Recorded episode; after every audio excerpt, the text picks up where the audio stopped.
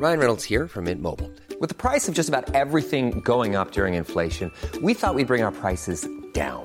So to help us, we brought in a reverse auctioneer, which is apparently a thing.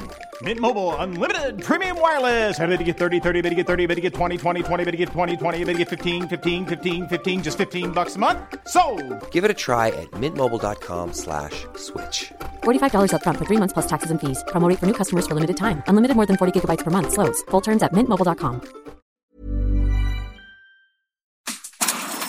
Bitácora de negocios en El Heraldo Radio.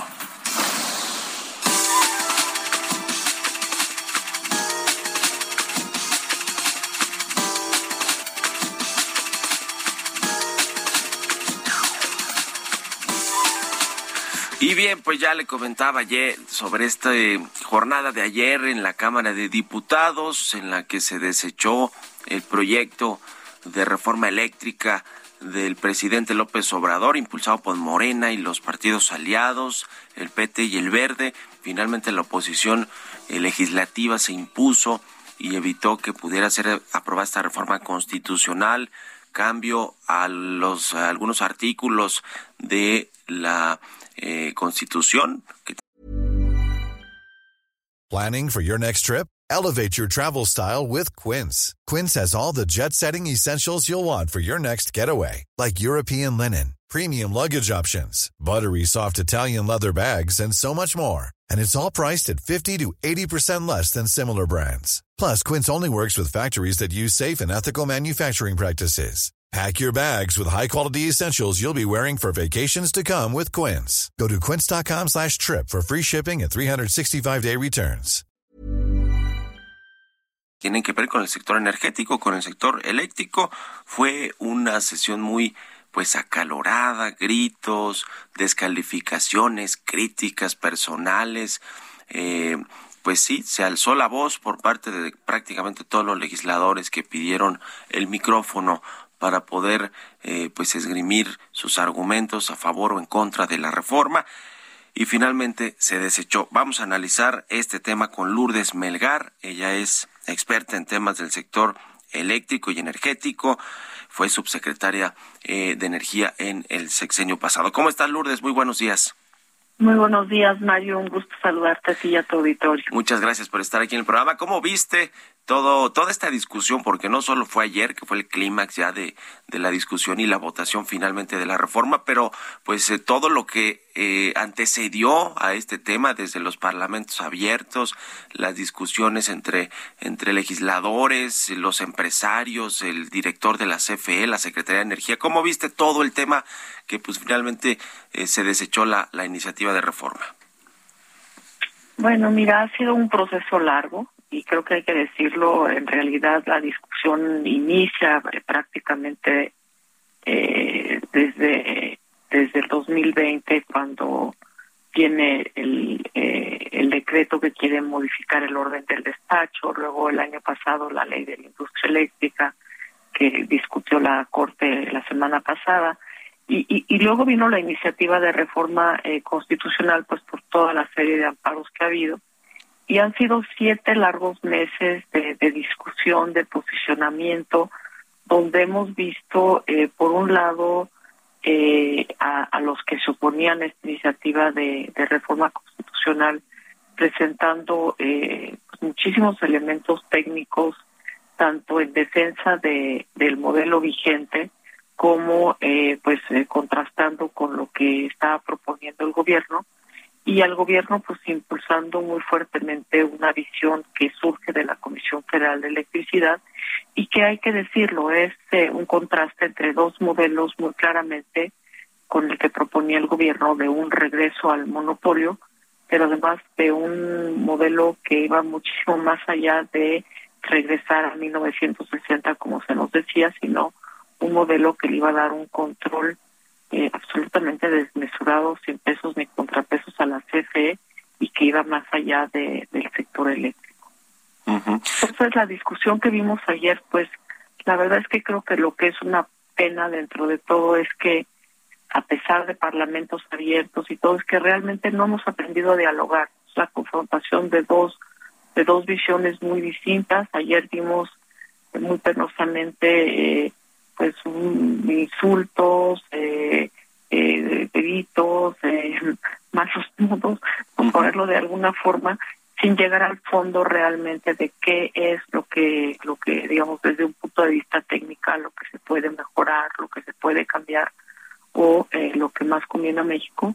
Sin embargo, pues yo creo, estoy convencida que el hecho de que haya quedado el texto constitucional eh, tal y como está, pues es lo mejor para el país. Mucha hostilidad legislativa vimos ayer en la Cámara de Diputados y también pues muchos eh, eh, términos ideológicos en cuanto a el asunto de la electricidad de México y los recursos energéticos, etcétera. ¿Cómo ves a la CFE ahora después de esto? Lo cierto es que sí hay por lo menos algo que le beneficia en, en esto que comentabas al inicio, Lourdes Melgar, en el tema del despacho de la energía eléctrica con la eh, pues eh, declaración de constitucionalidad o que avaló la Suprema Corte de Justicia de la Nación la semana pasada, aunque por cuatro votos, pues logró que no se declarara inconstitucional estos cambios que se hicieron a la ley de la industria eléctrica. Finalmente, digamos que sí va a tener más posibilidad la CFE de, de despachar la energía eléctrica, aunque las empresas privadas podrán mantener estos amparos, eh, estas, estas eh, suspensiones pues activas, ¿no? Y tratar de que las atraiga de nueva cuenta a la Corte. ¿Cómo, ves cómo queda la CFE eh, con, con lo que pasó con la ley de la industria eléctrica y con lo de ayer que se desechó la reforma? A, ver, mira, yo creo que primero hay, hay que decirlo claramente, este, la, la Corte, contrariamente a lo que se dice desde un punto de vista retórica política, la Corte no avaló la constitucionalidad. Lo que no se lograron fueron ocho votos de inconstitucionalidad y creo que va a ser muy importante ver qué, qué decide la Corte y cómo publican finalmente el acta de esta reunión, porque ahí hay todo un tema y una discusión sobre cómo se contaron el 7-4, particularmente con relación a dos artículos y uno de ellos tiene que ver justamente con el despacho eléctrico. Pero yo diría que aquí la pregunta que tú haces es muy importante. ¿Qué hace adelante, no? ¿Y qué con la CFE? A mí me da tranquilidad que la CFE mantiene el control de su política de combustibles si es que la CFE decide ejercerlo, porque no, no se verá obligada a, por ejemplo, quemar el combustible de, de la de, Pemex y podrá eh, adquirir energía más barata en el mercado eléctrico si así lo decide. El, el problema que tenemos, y hay que decirlo muy claramente, el problema que tenemos desde 2018 que ganó este gobierno es que decidieron dejar de implementar la reforma energética de 2013. Le han, han parado las subastas eléctricas, han parado incluso la posibilidad que tiene la propia CFE de ingresar recursos haciendo un negocio que tiene muy importante, que es el negocio del gas natural, y han impedido que vaya y adquiera energía más barata en el mercado, han impedido que eh, los eh, los esquemas de autobasto que tanto ha criticado el presidente que vienen de la ley de 1992 migren a la nueva ley y compitan en el mercado, dándonos además oportunidad a todos de adquirir más energía limpia y más barata. Entonces creo que aquí lo que urge es que se implemente eh, la ley, eh, digamos que se implemente la reforma, el modelo de 2013 porque si no, pues tienes un esquema completamente distorsionado, incluido el esquema de los precios, donde los precios de la electricidad hoy en día, digamos, la tarifa hoy en día sube de acuerdo a la Constitución, eh, perdón, de acuerdo a la inflación, debido a un decreto del presidente. Ya. Pues sí, la verdad es que la CFE no tiene nada fácil el, el, futuro, toda vez que pues es una empresa que no ha probado ser eficiente, eh, y, que, y que además tiene problemas financieros y que le cuesta mucho también la, la generación de energía eléctrica, lo hace con combustibles fósiles además. Perdón, yo ahí no coincidiría. Yo creo que la, la CFE es una gran empresa. Es una empresa donde hay eh, trabajadores, hay eh, ingenieros muy, muy buenos. Eh, tiene negocios muy exitosos, toda la parte de transmisión, de distribución de energía, de, de CFE Energía son eh, les entra recursos y en la parte de generación no le están permitiendo hacer lo que CFE sabe hacer y además le están obligando a quemar combustóleo, le están obligando a usar plantas obsoletas. yo creo que aquí hay, habría que analizar más bien ¿Qué es lo que ha sucedido? Decisiones políticas como bajar otra vez la edad de jubilación a 55 y 60 años para que, eh, digamos, es un costo muy grande las pensiones para la CFE, algo que ya se había resuelto.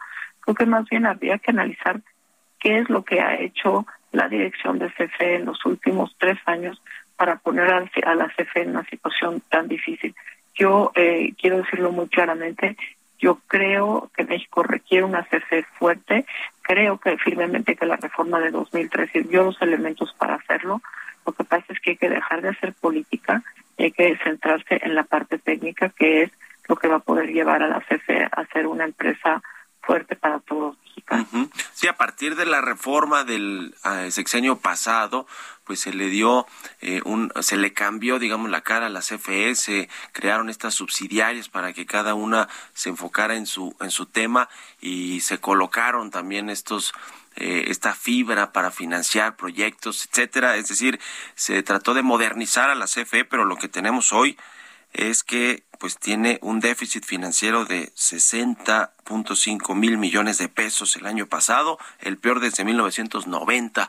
Es decir, eh, no ha demostrado ser una, una compañía, por lo menos en este gobierno, que han ido echando atrás los cambios que se hicieron el sexenio pasado, pues que, que, que, sea de, de, clase mundial y que realmente pues pueda eh, ser una buena competidora con respecto a los privados y cuidar también eh, que se que se esté eh, digamos distribuyendo bien la energía eléctrica sobre todo a los, a los hogares. E, e, es un tema de, de, mucha discusión y sobre todo ideológica, que creo que es lo que no le ha hecho muy bien a esta discusión de las reformas eléctricas y de los precios y la calidad del servicio eléctrico. Y finalmente quiero preguntarte, Lourdes, por los privados, las empresas privadas que pues tienen sus, sus argumentos mucho más técnicos que ideológicos, por supuesto, y que, y que finalmente creo yo que pues el, el, parte del daño está hecho con respecto a la inversión que se hace en el sector eléctrico o, a la operación de las empresas en, en, el tema pues de estas eh, eh, eh, sociedades de autoabasto y demás. ¿Cómo, ves qué, qué va a suceder con el sector privado el resto del sexenio? Pues mira, esa es una muy buena pregunta. Ya después del pronunciamiento de la Corte se inició una revisión de los contratos de autoabasto. Yo creo que ahí la ley de eh, que surge de la reforma de 2013 es muy clara y hay solicitudes ya dentro de la CRE para que migren a los nuevos tipos de contratos, deberían de dejarlos migrar y si no, bueno, pues ya el ya digamos que ahí hay un camino particular que podrá seguir el, los esquemas de autoabasto que estamos hablando del 12% de la energía eh, que, que actualmente se, se despacha. Pero, pero bueno, digamos, de la energía que se genera, pero creo que, que más allá de eso, tu pregunta es muy buena. Hay plantas de generación que están construidas, que ya están listas para entrar a la red, a las cuales pues no les están permitiendo entrar a la red. Más energía significa y más energía más barata significa significa que las tarifas pueden bajar en términos reales. Ojalá este gobierno decida pues que sí, que haya más generación y que puedan bajar los precios. Eh, por el otro lado, pues mientras no haya certidumbre jurídica, mientras no haya condiciones, eh, las empresas no van a seguir invirtiendo en México. Entonces creo que urge invertir en la parte de generación. Si no lo hacen las las eh, empresas privadas, pues lo tendrá que hacer la CFE, pero aquí la pregunta es ¿y con qué recursos? Porque la CFE, por ejemplo, no ha incrementado las líneas de transmisión. Entonces creo que ese es un tema muy importante porque el problema no lo va a tener el gobierno actual, lo van a tener eh, el próximo gobierno cuando podamos, cuando se dé ya mucho con mucha más calidad la escasez en generación eléctrica si es que no se llevan a cabo las inversiones que el país requiere. Pues ahí está el tema. Te agradezco mucho, eh, Lourdes Melgar, académica, experta en temas del sector energético, que nos hayas tomado estos esta entrevista y estos minutos para platicar sobre la, la reforma eléctrica. Gracias y muy buenos días. Hasta luego, muy buenos días a todos. Que estés muy bien.